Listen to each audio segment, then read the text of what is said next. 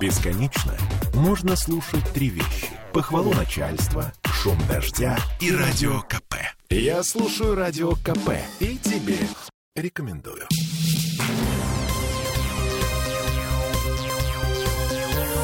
Темы дня. Петербургские рестораторы столкнулись с колоссальным ростом цен на продукты. И начинается переписывание меню. Это мы вернулись в петербургскую студию радио «Комсомольская правда». Я Олеся Крупанин. Я Дмитрий Делинский, и мой э, завтрак э, подорожал за один день на 10% примерно. Три булки и стакан кофе в соседней булочной. Это не ресторан, это обычная булочная. А в четверг на прошлой неделе стоили 200 рублей, ну, условно. В пятницу утром уже 220.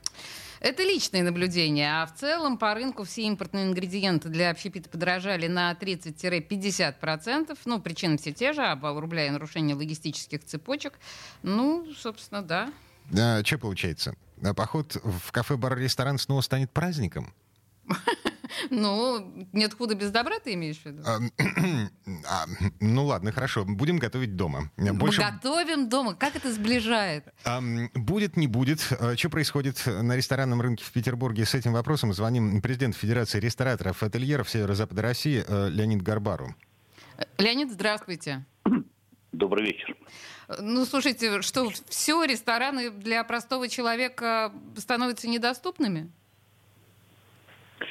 Ну, после 2014 года они все равно продолжали быть доступными.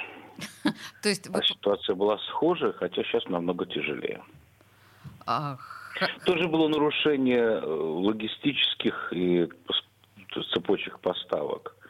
Вот, поэтому это уже похоже.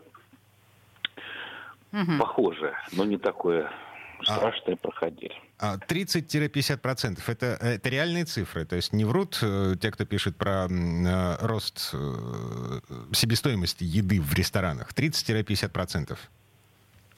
Да, вполне. Ну, на разные позиции по-разному. Самое удивительное, что поднимаются цены и на то, что что не содержит импортных ингредиентов, условно говоря. Ну, слушайте, вот это как раз на самом деле вульгарная спекуляция в моем представлении. Да, да, да. Это жадность порождает бедность. С другой стороны, Дима сейчас обязательно скажет что-нибудь такое, что э, люди просто пытаются себе буфер небольшой такой скопить, отрастить жирок, чтобы не так э, страшно было в ближайшие э, кризисные месяцы.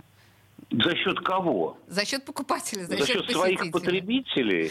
Да, ну, в общем... ну вот как они этот буфер отращивают? За счет того, кто послезавтра будет у них покупать эти же продукты, они убивают своего покупателя. Ну, то есть, в общем, они э, теряют клиентов. Леонид, слушайте, вот а меня очень интересует вопрос. Я знаю, что очень многие бары а, сейчас перешли демонстративно, даже ирландские бары демонстративно перешли, скажем, на российское пиво, не буду называть какое. Что будет с алкоголем в ресторанах? Сейчас некоторые склады, они просто закрыты на отпуск алкоголя. И ожидание того времени, когда успокоится хоть немного этот э, ажиотаж ценовой.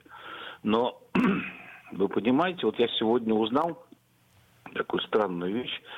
В лакшере сегмент под санкции угу. попало вино свыше 50 евро за литр.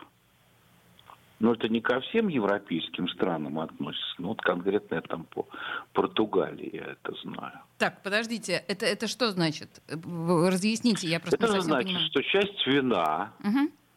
да, которая там стоит свыше 50 евро за литр, относится к санкциям и не будет поставляться в Россию, потому что это предмет роскоши.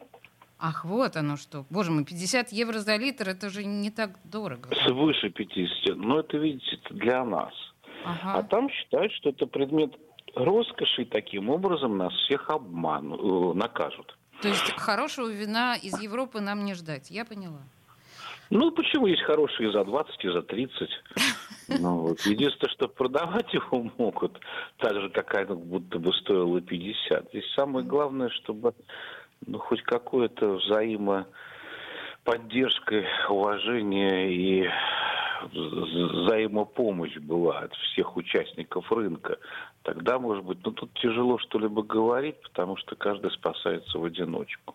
Но с другой стороны, мы понимаем, что в условиях вот этого кризиса цены, вот вы говорили, да, что на российские, э, ну то есть на блюда, в которых есть только российские ингредиенты. Что на российские продукты да. цены тоже растут. Но вот они же растут, очевидно, и в магазинах, стесняюсь сказать, или это не коррелирующие понятия? Ну, ну вы знаете, в, в магазинах это не так заметно, потом там колебания всегда было, и не всегда продукты ритейла совпадают с продуктами хорики. Вот так вот. Хорики? Да? Хорики слово незнакомое. Ну, в смысле ресторанов. А, это угу. хорик, это отели, рестораны, кафе. Понятно. То есть то, что относится к ресторанному сегменту. Эм, вот. Можно ли вас э, попросить ну, о таком, ну, осторожном, если можно так сказать, прогнозе, да? Вот а, мы говорили о том, что а, ресторанный бизнес добивает ковид, а сейчас окончательно могут вот эти вот все вся эта история добить ресторанный бизнес? Что с ним произойдет, вот на ваш взгляд? Я боюсь строить страшные прогнозы. Но вы знаете, э, все-таки туристического сезона, на который надеялись, уже, наверное, не будет в этом году. Я сейчас говорю конкретно про Петербург. Uh-huh. Да? А это, это очень хороший фон, и не все могут продержаться без него. Uh-huh. Вот. На внутреннем туристе, к сожалению, мы тоже долго не протянем, потому что платежеспособным, таким же, как европейский, либо там заокеанский, трансконтинентальный какой-нибудь турист, ну, у нас, наверное, только одна категория, это московский турист такой. Все остальные, к сожалению, не так платежеспособны. Поэтому перспектив у нас мало. Я поняла, да, нет, на самом деле я не рассчитывала получить от вас какую-то радужную перспективу. В общем, то, что вы говорите, к сожалению, да, примерно. Спасибо большое, спасибо большое, Леонид. Президент Федерации рестораторов ательеров Северо-Запад Леонид Горбар был у нас на связи, но я ты загрустил, я видела. Ты от грусти даже молчал. А, это, как ее? А, книга... Не смог задать ни один вопрос. Книга о здоровой и вкусной еде. Молотковец, конечно. Это наше все, это понятно.